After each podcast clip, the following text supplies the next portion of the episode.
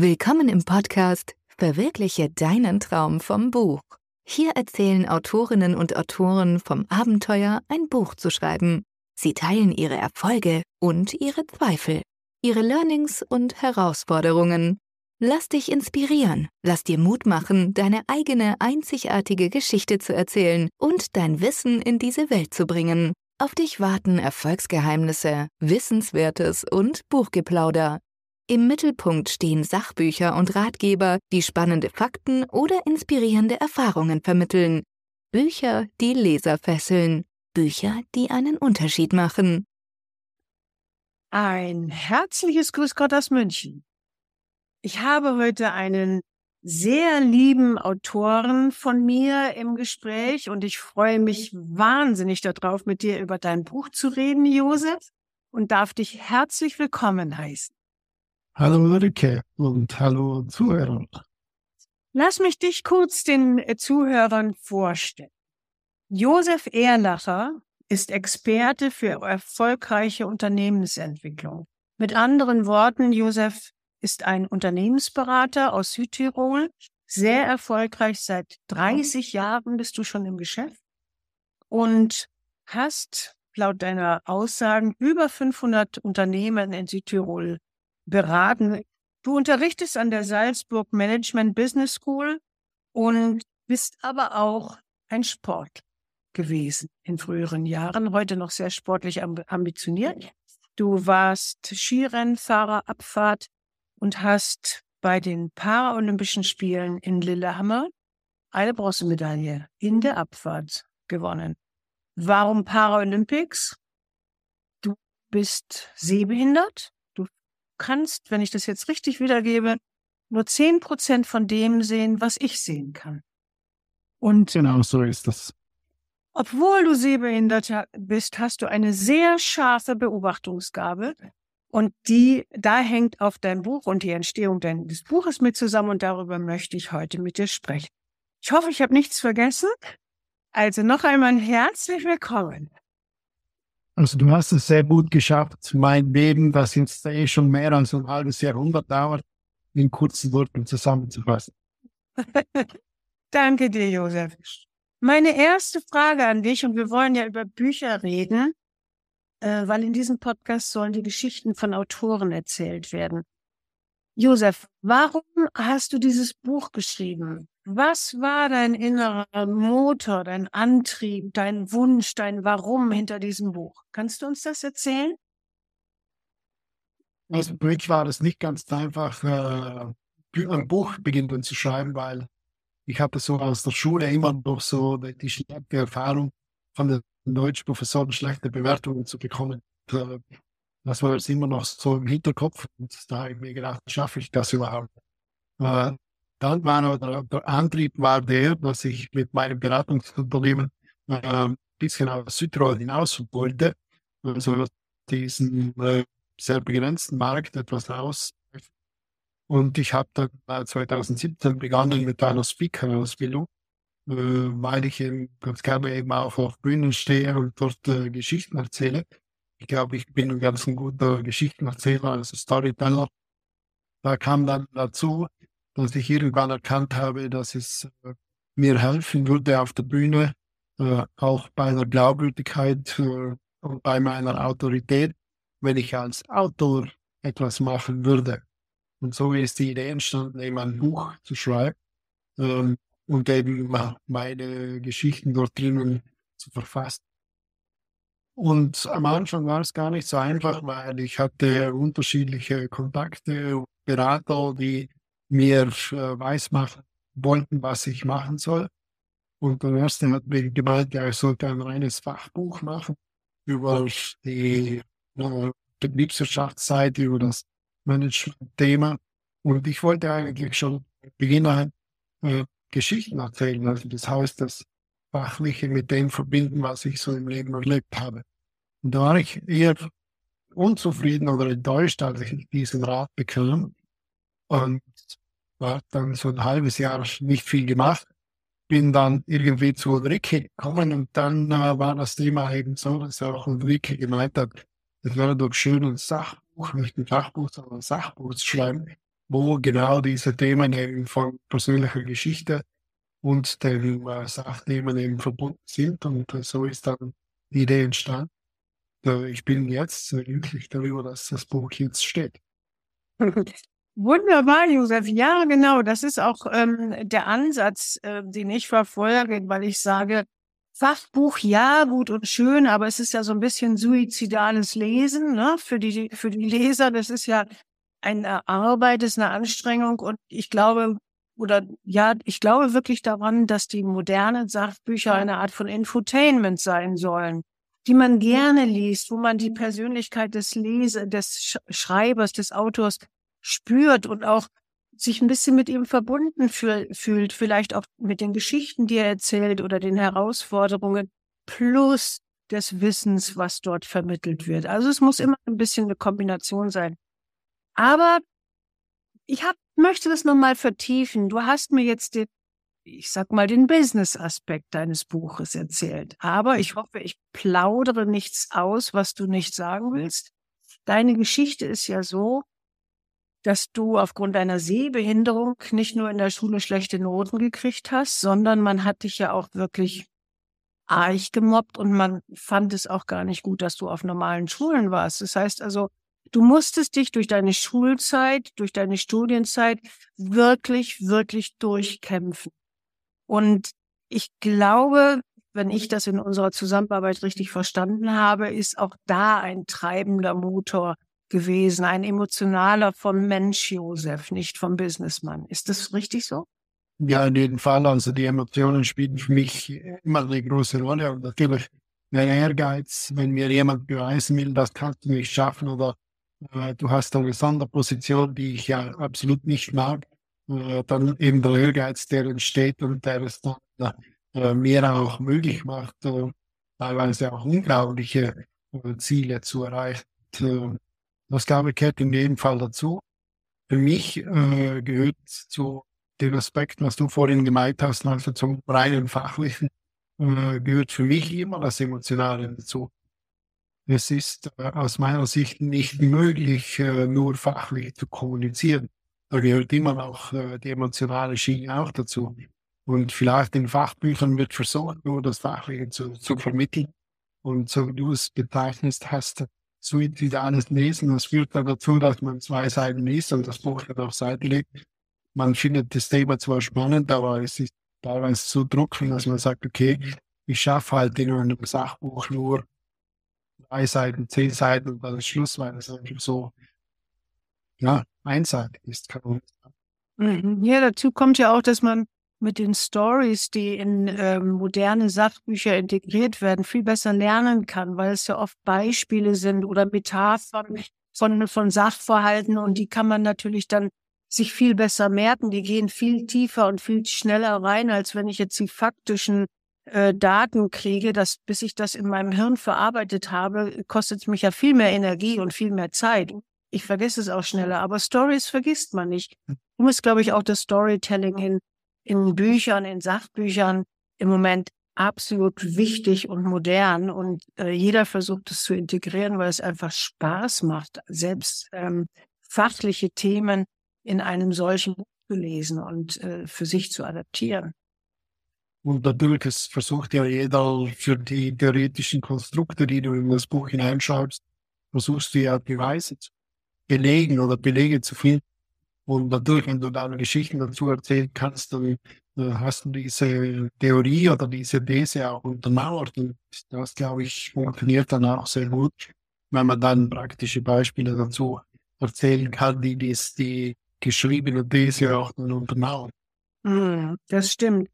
Ja, Storytelling in Büchern ist wunderbar. Ich kenne natürlich jetzt aus der Zeit mit dir unglaubliche Stories von dir. Ähm, die allein, alle zu erzählen, würde allein im Podcast füllen. Aber ich würde jetzt gerne weitergehen mit, äh, mit den Fragen, die ich für dich vorbereitet habe. Wenn man ein Buch schreibt, man hat ja Höhen und Tiefen, das ist ja nicht so ein kontinuierlicher ähm, Prozess. Erinnerst du dich an ganz besondere Herausforderungen oder einen Moment der Herausforderung, wo du am liebsten alles aus dem Fenster geschmissen hättest und gesagt hast, oh nee, kann ich nicht, schaffe ich nicht. Ähm, Hast du so einen Moment gehabt und Wenn ja, wie war der und wie hast du ihn gemeistert? Also ich hatte auch so Momente, wo es Tiefs gab. Allerdings nicht jetzt so weit, ich schmeiße jetzt alles aus dem Fenster, sondern es war eher so die Enttäuschung, ähm, irgendwie einen Weg oder ein Konzept, einen roten Faden eingeschlagen zu haben, der jetzt äh, irgendwie kein roter Faden mehr war. Und da hat mir sicherlich auch deine Begleitung einfach geholfen, äh, wieder auf diesen Pfad zurückzufinden. Und der erste Moment natürlich, wenn man jetzt entdeckt, äh, da fehlt jetzt der rote Faden, da ist natürlich die Enttäuschung da. Man sieht die Arbeit, die man hineingesteckt hat und, und ist enttäuscht über die vielen Stunden, die jetzt äh, verloren gegangen sind. Aber ich glaube, diese äh, Notwendigkeit und dieser Lerneffekt, der gehört dazu. Wenn man dann wieder auf den Pfad zurückkommt, macht das natürlich wiederum umso mehr Spaß. Und ich versuche immer so, mir den Gedanken zu machen, alles, was älter ist als drei Sekunden, kann ich eh nicht mehr ändern. Äh, und dann ist es für mich immer so, wie geht's? Also wie ist es möglich? Und was mache ich, damit ich weiterkomme? Sich mit der Vergangenheit aufzuhalten, ist aus meiner Sicht verlorene Zeit. Und das wäre auch so ein bisschen sich selbst zu bemitleiden, ah, da was falsch gemacht. Wieso soll das mir passieren und so. Das ist nicht mein Thema, mit dem beschäftige ich mich nicht, sondern ich versuche meine Energie einfach dort zu konzentrieren, wo es in der Zukunft ja, das ist ein Ansatz, den ich sehr bewundere bei dir. Zu dem anderen ist es so, da holen wir die Leser ganz kurz mit an Bord. Du hast gesagt, du hast den roten Faden verloren. Also du bist zu mir gekommen, da hattest du, glaube ich, schon 70, 80, 90 Seiten geschrieben. Ja. Und du hast gesagt, ich komme gerade nicht weiter. Was mache ich denn nur? Kannst du dir das mal anschauen? Und ähm, da hattest du den roten Faden verloren, weil du geschrieben hast. Und wir haben dann gemeinsam mal das ganze Ding nochmal neu aufgerollt, nämlich das Buchkonzept gemacht. Und das haben wir sehr professionell äh, einen Punkt nach dem anderen abgehakt. Und auf einmal war dieser rote Faden wieder sichtbar, das, was du sagen wolltest, für die Menschen, die das Buch lesen sollen, also deine Leserzielgruppe und für den Nutzen, den du bieten wolltest. Und ich glaube, das war vorher dieser Moment natürlich auch, ich erinnere mich, wie du hier warst bei mir in München und ich dir sagen musste, dass ich den roten Faden nicht sehe und dass wir da nochmal eigentlich einen Cut machen müssen, auf Null gehen und nochmal alles neu durchdenken und dann kannst du schon diese Seiten nachher wieder einfügen und Textbausteine benutzen. Ja, da erinnere ich mich. Ähm, das war diese, diese, diese Neuorientierung. Und danach, glaube ich, ging es aber alles relativ wie, wie auf Eisenbahnschiene. Ne? So habe ich das wahrgenommen, was du beschrieben hast. Ja, in jedem Fall, weil dann war so die Kapitelstruktur klar, dann war klar, welche Kapitel ich äh, beschreibe. Und natürlich, wenn die Kapitelstruktur steht und der rote Faden da ist, dann ist es auch einfacher, das mit Inhalten zu füllen. Und die Zeit vorher war für mich einfach, gehen zusammen und zu schauen, was kann ich alles hineinschreiben, was sind so meine ganzen Gedanken. Und da man ja ein Buch wie an einem Tag schreibt, kommt natürlich auch manchmal die Tagesverfassung oder Gedanken, die unterhalb des Tages vor einem Jahr entstanden sind oder vielleicht vor ein paar Monaten. Und da dann eine Kontinuität oder ein geregeltes Lesen hineinzubringen, äh, ist dann etwas schwieriger. Deshalb war ja das, was wir gemeinsam gemacht haben, die Struktur dann hineinzubringen, äh, war das, was notwendig war, den Lesern die Möglichkeit zu geben, das Buch hinein im Stück zu lesen, nicht unterschiedliche Tagesverfassungen und es war ja auch Corona noch inzwischen, also da sind sehr viele unterschiedliche Impressionen auf mich und auf alle eigentlich. Da, da braucht man nicht zu glauben, dass das keinen Niederschlag im Buch findet. Also ist das auch nochmal mit dabei. Und, und das würde den Leser dann äh, wahrscheinlich verunsichern, weil er ja da diese Situationen gar nicht mit äh, kann. Ist ja gar nicht möglich. Und deshalb dort nochmals diesen roten Faden zu finden und, und zu schauen, okay, wie haben wir jetzt die Struktur? Und ist die jetzt unabhängig von Tagesverfassung, von gerade geschehen oder Ereignissen, äh, das ins Buch hineinzubringen, glaube ich, war ganz wichtig. Ja, auf jeden Fall. Der rote Faden, das kann man sich, glaube ich, auch so vorstellen, dass du nimmst den Leser an die Hand. Natürlich virtuell, weil er ist ja nicht da und du hast ja auch viele Leser. aber du nimmst ihn an die Hand und führst ihn durch dieses Buch. Und diese Dramaturgie, die du mit dem roten Faden aufbaust, ist ja spannend, so dass er immer weiterlesen will und weiterlesen. Und ich glaube, ganz viele von uns können nachvollziehen, wie es ist, wenn wenn dich der Autor in ein Buch hineinzieht, wie mit so einem Sog, ne, wie mit also einem Staubsauger. Und dann magst du das Buch gar nicht mehr aus den Händen äh, legen und willst weiterlesen. Ich glaube, das ist das, was ähm, eines der wichtigsten Kriterien für Leser ist. Wie zieht mich der Autor ins Buch und wie führt er mich quasi wie an der Hand durch das Buch von ganz vorne bis ganz hinten bis zur letzten Seite? Ja, eben diese Dramaturgie aufzubauen und äh, im Leser diese Lust zu erzeugen, dass er äh, da weiterlesen will, dass er das Buch nicht auf Seite legt und vielleicht in der Buchhandlung jetzt ein neues gesehen hat und sich das Neue dann holt und das halt eben nicht mehr weiterliest, das glaube ich ist so auch die Aufgabe äh, der Autoren, also Bücher so zu schreiben, dass man das Buch nicht mehr aus der Hand legen Genau, das ist dir wunderbar gelungen. Damit kommen wir auch zur nächsten Frage, nämlich gab es in der ganzen Zeit des Prozesses auch so Glücksmomente, weißt du, so, so Momente, wo du so vor Freude platzen könntest, weil irgendwie so du völlig erfüllt bist, entweder weil du merkst, wow, jetzt passt es oder ach, das habe ich geschafft oder irgend so etwas. Hast du auch solche Momente erlebt und magst sie mit uns teilen? Ja, im Grunde eigentlich sehr viele. Also, aber schon so der erste Moment, als ich die Struktur mit der, mit der Hand für mein Buch gefunden habe, wo ich ja bildlich die einzelnen Erfolgsfähigkeiten äh, äh, auf den Fingern festlege, also diese Idee schon alleine. Und dann so der Moment, äh, ich hätte gerne eine Landkarte. Ich habe dann so die, die Idee gehabt, das in eine Handkarte umzutaufen. Das sind so Glücksmomente, die natürlich äh, ja, die, die, die erinnere ich mich ganz genau. Und das sind so Momente, wo du dann sagst, bis für zwei, drei Stunden einfach glücklich, weil etwas gelungen ist, was einmalig ist, ja. Und aus einer Landkarte eine Handkarte zu machen für den Weg zum Erfolg, das glaube ich ist so einer dieser Glücksmomente, die ich hatte. Ein weiterer war natürlich, als ich äh, eigentlich so meine 15 Kapitel fertig hatte, im Sinne von, ich habe gedanklich die 15 Kapitel stehen und wusste, okay, so ist die Struktur jetzt des Buches. Jetzt muss ich nur noch teilweise Inhalte füllen.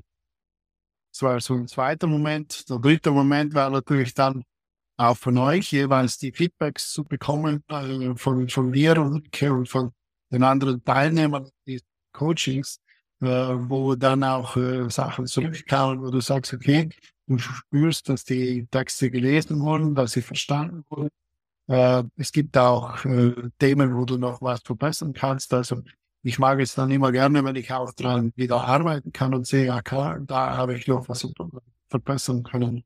Also es sind so die Punkte, äh, an denen ich mich sehr gut erinnere. Dann war so ein besonderer Moment, weil ich natürlich sehr große Angst hatte, auch von zu vielen Fehlern und, und zum Beispiel zu langen Schachtelsätzen, solchen Dingen. Als ich das erste Mal mein, mein, mein Manuskript von der Lektorin zurückbekam, dann habe ich mich gewundert, wow, also da sind wirklich nicht so viele Fehler, wie ich vermutet habe. Es waren sehr viele Interpunktionsfehler, aber ansonsten nicht so schlimm. Also ich habe mir gedacht, es wäre viel, viel schlimmer.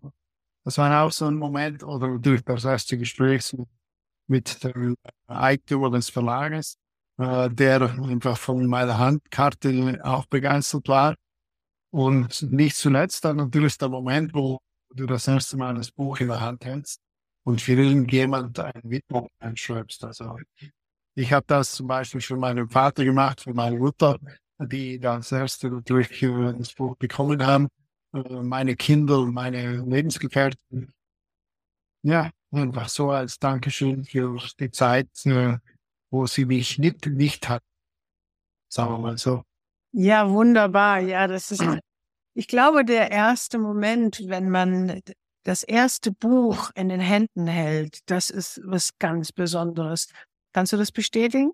Ja, also es, es war so, wir waren im Büro und es kam Frechter, der auf Italienisch gesagt hat, äh, Giudice un bancare da portare su in ufficio.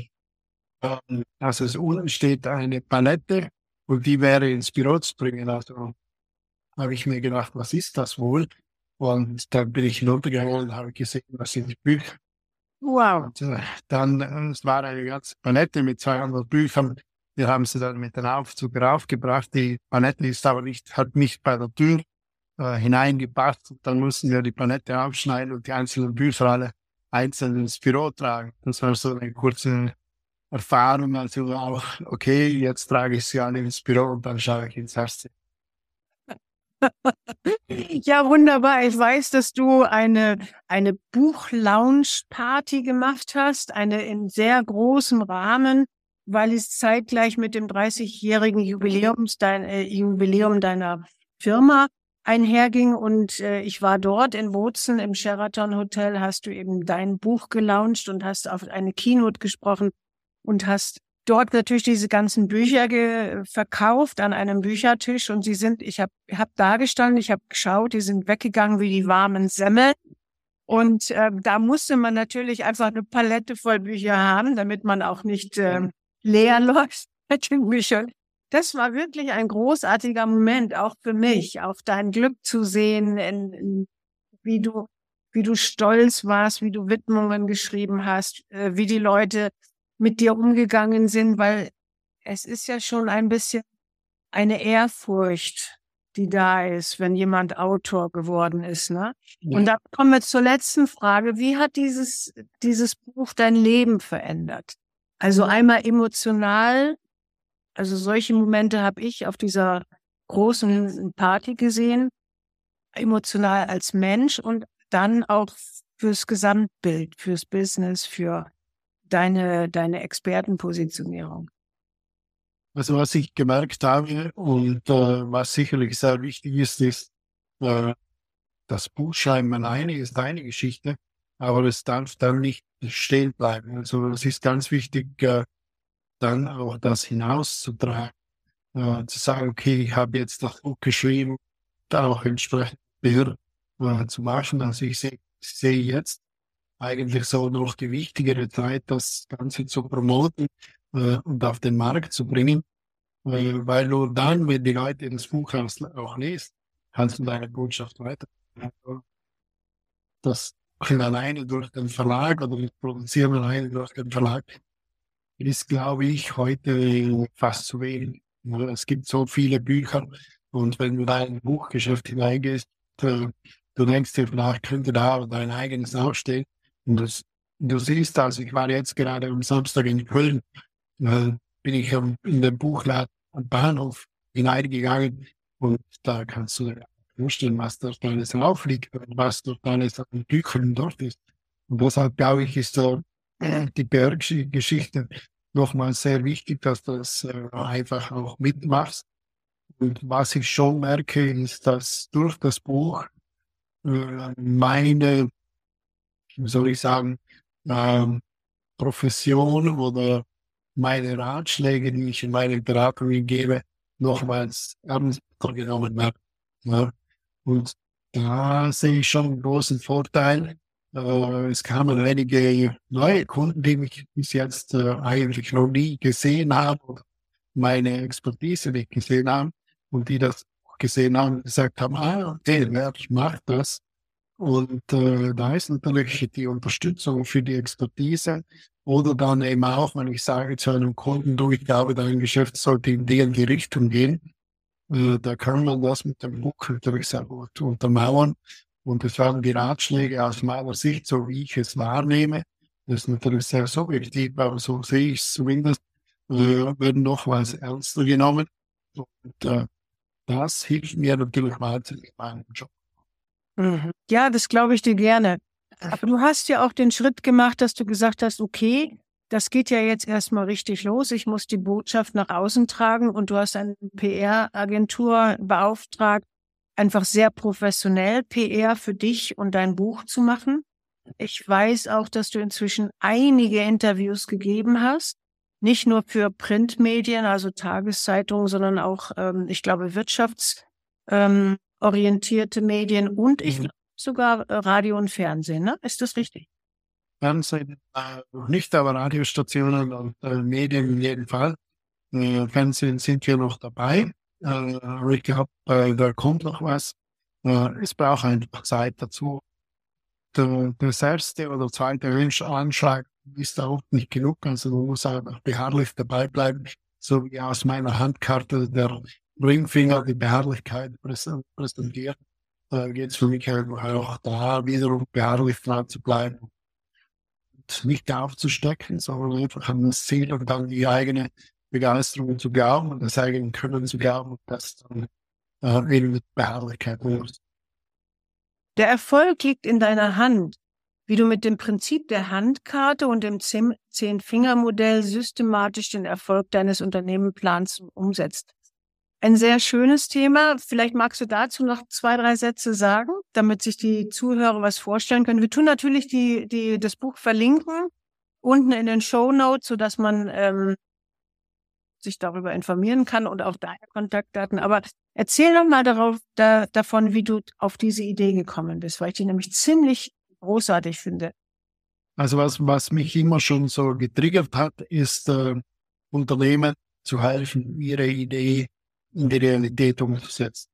Also das heißt, eine, aus einer Geschäftsidee das passende Geschäftsmodell zu bauen und dort auch dann erfolgreich das Ganze am Markt zu etablieren. Und das waren immer schon so meine Gedanken. Also ich habe Betriebswirtschaft studiert und also ich habe die Werkzeuge, wie man Unternehmen führen kann, wie man Unternehmen gründen kann, was man daraus machen kann. Und wenn jemand zu mir kommt, der von seiner Sache begeistert ist, und wo ich auch sehe, dass das am Markt äh, funktionieren könnte, dann ist das für mich wie so ein richtiger Anschub, äh, darüber nachzudenken, wie könnten wir jetzt äh, dieses Produkt oder diese Dienstleistung erfolgreich am Markt äh, etablieren. Und da habe ich dann in diesem Buch äh, so die Elemente zusammengeschrieben, die wichtig sind, um als Unternehmer, Unternehmerin oder als Startup erfolgreich zu sein. Selbiges würde heute auch in der modernen Zeit geht es auch nicht so sehr um, um Unternehmen, sondern auch um Projekte. Und für mich passt das auch für Projekte. Also das heißt, ein Projekt erfolgreich umzusetzen, braucht eigentlich diese Elemente aus dieser Handkürze. Und die Idee für das Buch ist eben die, zu sagen, okay, wenn jemand etwas realisieren möchte, ein Produkt, eine Dienstleistung oder ein Projekt umsetzen wollte, dann hat er mit dieser Handkarte eine Checkliste wo er ständig nachschauen kann, wo hakt es, fehlt es an der Begeisterung, fehlt es an Mut, fehlt es an alle möglichen Themen, die eben genau in der Handkarte stehen. Mhm. Deshalb wäre es für mich so ein Ratgeber, wenn jemand da steht und sagt, okay, ich komme im Moment nicht weiter, einfach dort drinnen mal zu lesen und mal zu schauen, was ich so in meinem Leben aus 20 Jahren Profisport und 30 Unternehmensberatung gesammelt habe, auch was es wirklich schon kommt. Also ich kann nur sagen, ich habe in der Begleitung, die ja über ein halbes Jahr ging, mit der Schreibbegleitung mit der kleinen Gruppe, ich habe wahnsinnig viel gelernt. Ich habe auch einiges für mein Business umsetzen können. Und ich habe es mir angewöhnt, nach deiner Handkarte, also diese zehn Fingern, wo jeder Finger eine besondere ähm, Bedeutung hat, Projekte zu hinterfragen. Und das ist schon eine tolle Geschichte. Also es hat mich sehr beeindruckt. Mich hat auch sehr beeindruckt, wie konsequent du geschrieben hast. Das erlebt man auch nicht so oft bei den Autoren, weil du sicherlich aus dem Sport heraus die Disziplin in dir hast und go for it, durchziehen, Ziel setzen und drauf losgehen, aber strukturiert. Das war wirklich eine tolle Geschichte. Josef, gibt es etwas, was du jetzt den Zuhörern noch ähm, abseits unserer Fragen mitgeben möchtest? Äh, was du noch als Botschaft hast. Ähm, ja. Also ich habe einen Freund von mir, äh, der zu Weihnachten zu mir gekommen ist, das ist ein Amerikaner, und der kommt aus Jefferson City, das ist in Missouri. Da habe ich das Buch überreicht und natürlich versteht er kein Deutsch. Und dann sagt er so zu mir, äh, was ein relativ großer Kerl, umarmt mich so und sagt, and now start your second das war, wäre wär für mich so jetzt so das Thema zu, an die Zuhörer, startet ein eigenes Buch und macht es. Genau. Vielen, vielen Dank. Was für ein schönes Schlusswort. kann ich auch nur jedem sagen, wenn ein Buch in dir steckt, dann lass es raus. Dir, lieber Josef, übrigens sollten wir das Buch vielleicht auf Englisch übersetzen, damit deine amerikanischen Freunde auch was davon haben und die amerikanischen Menschen und Unternehmer können ja diese Advice genauso brauchen. Wir reden darüber. Ich sage ganz, ganz herzlichen Dank für das Gespräch. Viel Erfolg und wenn dein zweites Buch dran ist, reden wir drüber. Sehr gerne, Ulrike. Äh, ich freue mich dann, dich wieder mal zu treffen. Ja, okay. Ciao, Josef. Ciao, Ulrike. Das war der Podcast Verwirkliche deinen Traum vom Buch. Spürst du auch den Ruf in dir, Autor zu sein? Schlummert ein Buch in dir, das endlich geschrieben werden will? Dann warte nicht länger, fang an zu schreiben. Deine Geschichte kann die Welt verändern. Ulrike Luckmann, Journalistin und Autorencoach, begleitet dich gerne auf dieser Reise. Bis zum nächsten Mal, wenn du wieder entführt wirst in die Welt der geschriebenen Worte.